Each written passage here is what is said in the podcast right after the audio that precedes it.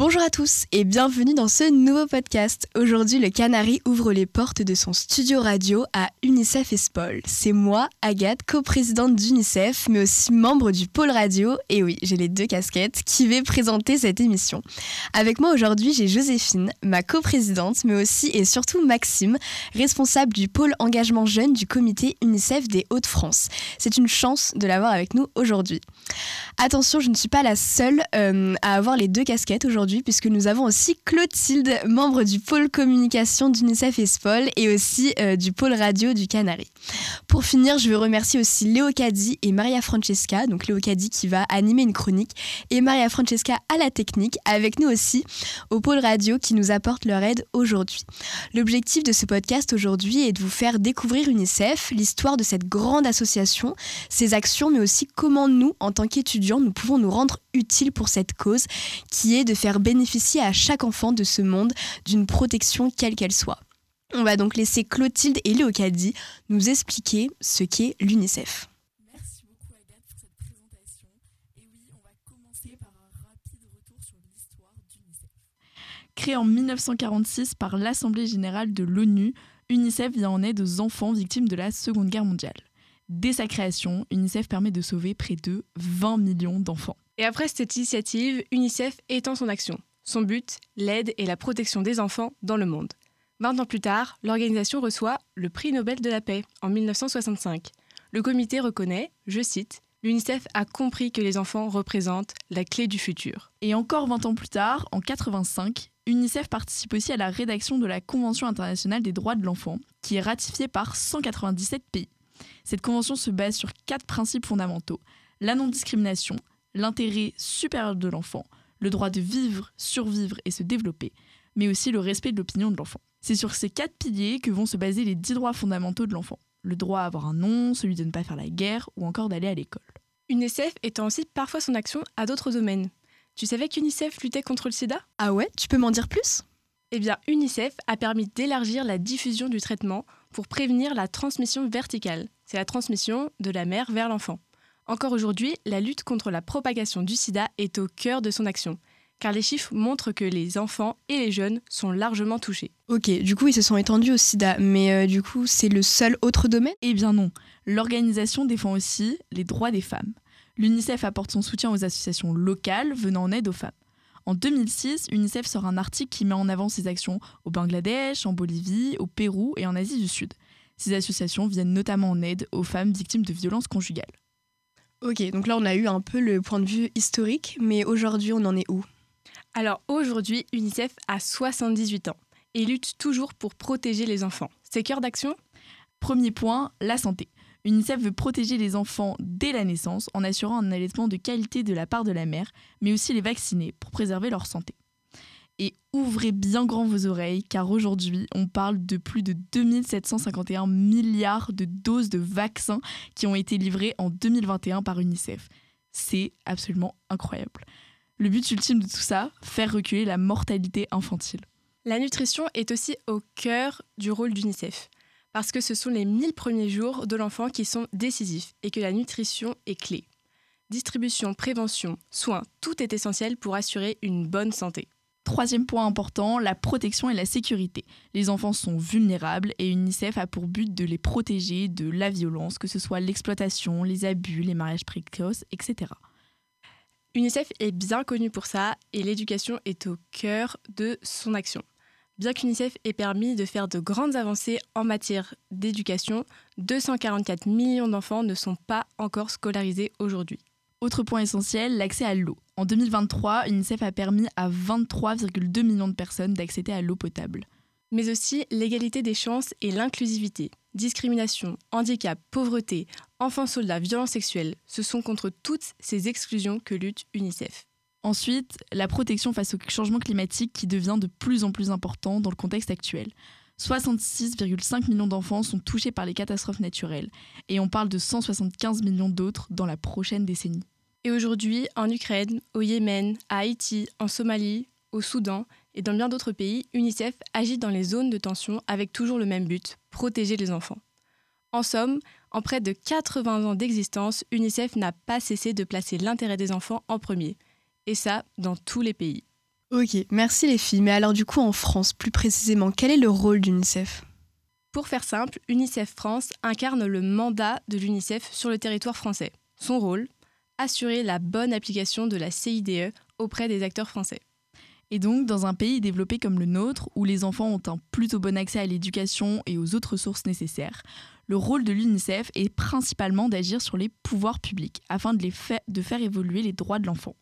Cela peut passer par des changements de loi ou des augmentations de budget dédiés à l'enfance et aux familles. Ainsi, l'UNICEF dispose d'un plaidoyer institutionnel et d'une expertise majeure, qui lui permet, dans un premier temps, de documenter la situation des droits de l'enfant en France, puis ensuite d'émettre des propositions pour agir sur les politiques publiques mises à l'œuvre. Depuis 2008, UNICEF France a donc pris position sur les différentes réformes de la justice pénale des mineurs, ou encore sur la protection de l'enfance. Et concrètement, ces plaidoyers sont plutôt efficaces? Eh oui, par exemple, en 2022, la loi sur la protection des enfants a permis de nombreux progrès pour les enfants pris en charge par l'aide sociale à l'enfance. Et ça, en partie grâce au plaidoyer de l'UNICEF France. Le plaidoyer est le mode d'action le plus important.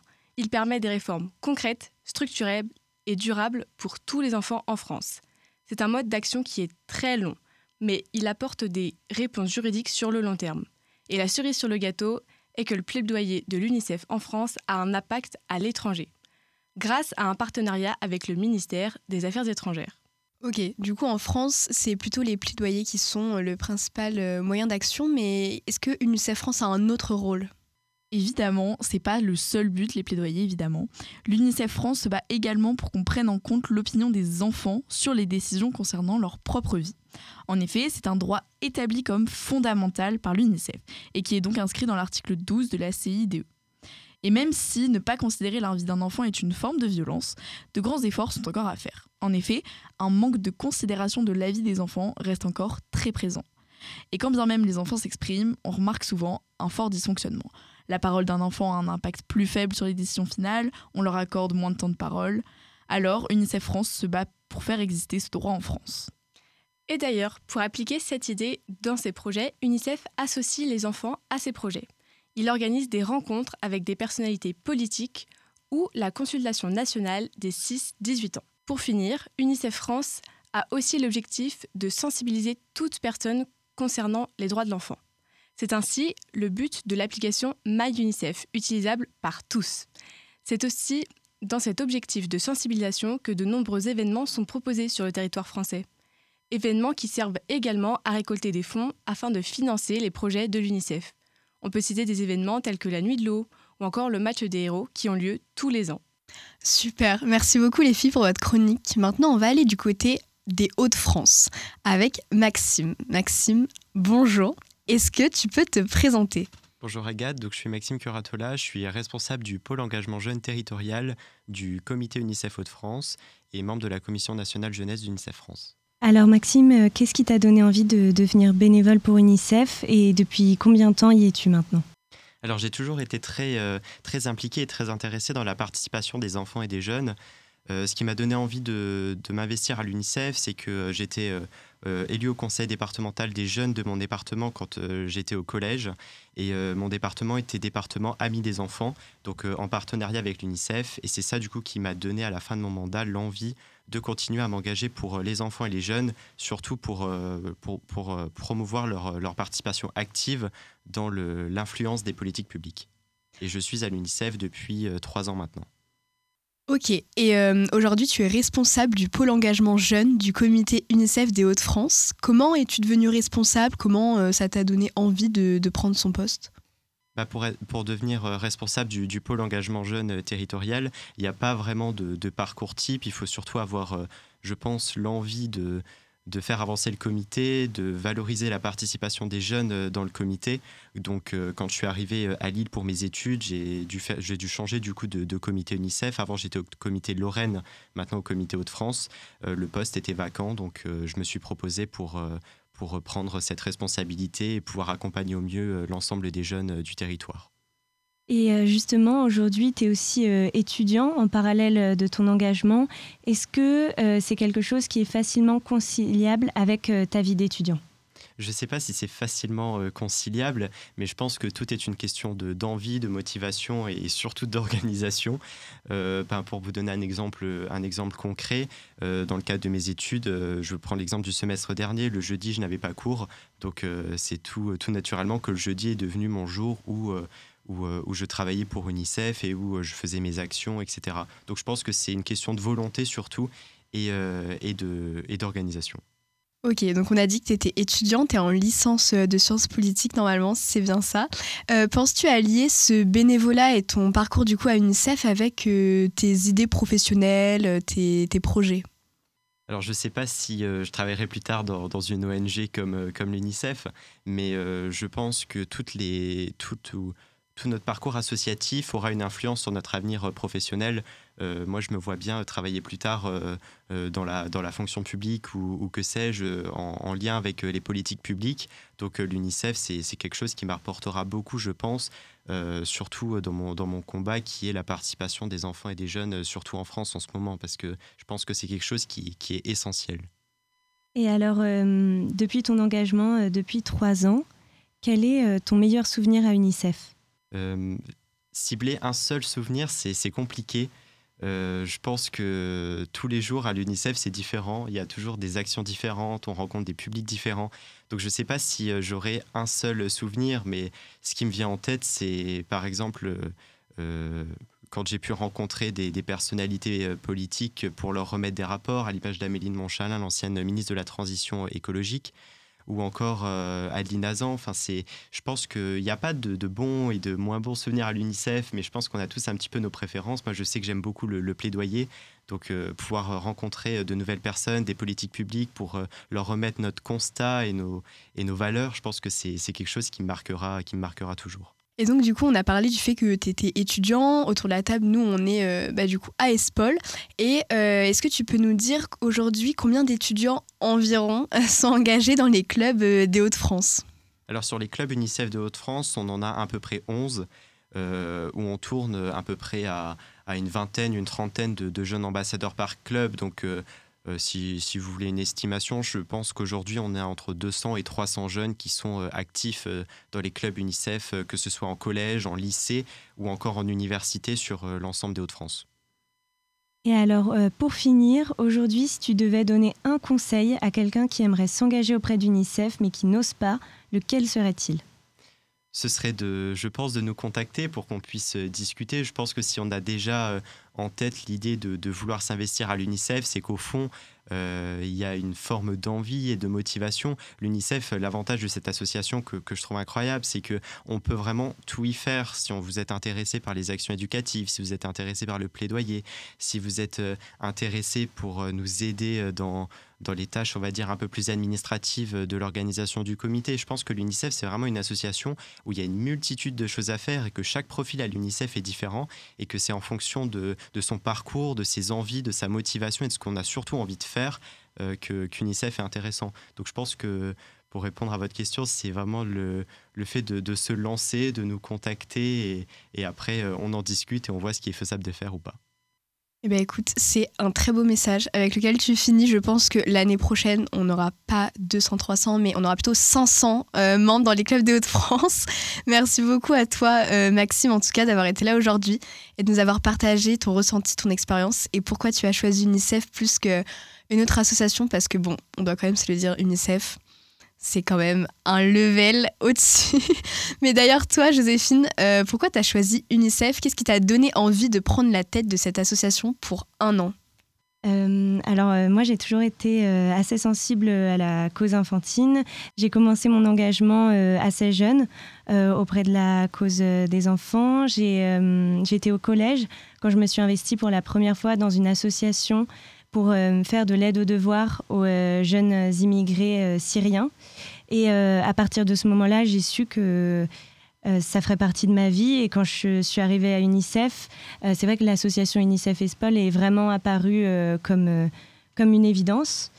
Euh, et euh, ce qui m'a aussi donné envie de prendre la tête de cette association euh, pour un an, ça a été évidemment de, continuer cet engagement et de, prendre des responsabilités dans une association où j'étais depuis déjà deux ans et, qui me tient beaucoup à cœur.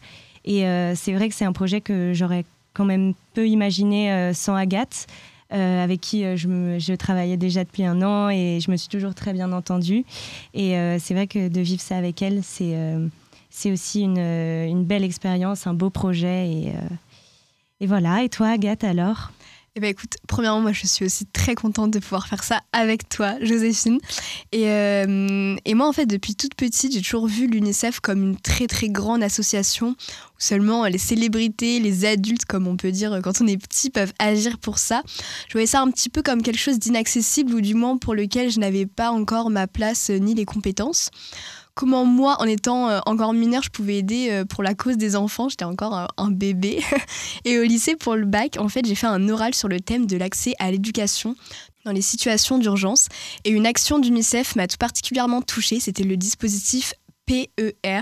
Je ne sais pas si vous savez ce que c'est, mais en fait, c'est euh, dans des pays du comme le Burkina Faso par exemple, où les familles doivent parfois fuir euh, leur terre d'origine à cause des attaques. UNICEF a mis à disposition des radios pour que les enfants puissent suivre tout de même un enseignement malgré les conditions dans lesquelles elles vivent l'école ne leur est plus accessible.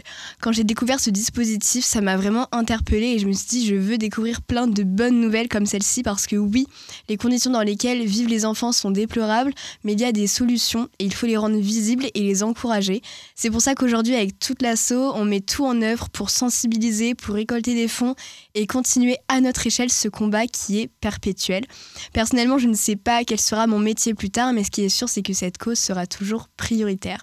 Alors si vous aussi, vous voulez rejoindre cette belle et grande cause, n'hésitez pas à nous rejoindre sur Instagram à UNICEF Espol, tout simplement, et nous envoyer un petit message, mais aussi pour tous les parents, les familles et les autres personnes qui écoutent ce podcast. Rendez-vous sur le site UNICEF ou comme les filles l'ont dit, l'application MyUnicef. Et n'oubliez pas, il n'y a pas de petite action. Rien que lire un article et s'informer, c'est déjà beaucoup. Merci à vous tous, en tout cas autour de la table, d'avoir participé à ce podcast et d'avoir permis à ce projet de voir le jour. J'ai été très heureuse de pouvoir le présenter. Merci à vous de l'avoir écouté. Merci à Maria Francesca à la technique aussi de, de nous avoir aidés. Et on se retrouve très prochainement dans les Chroniques du coin.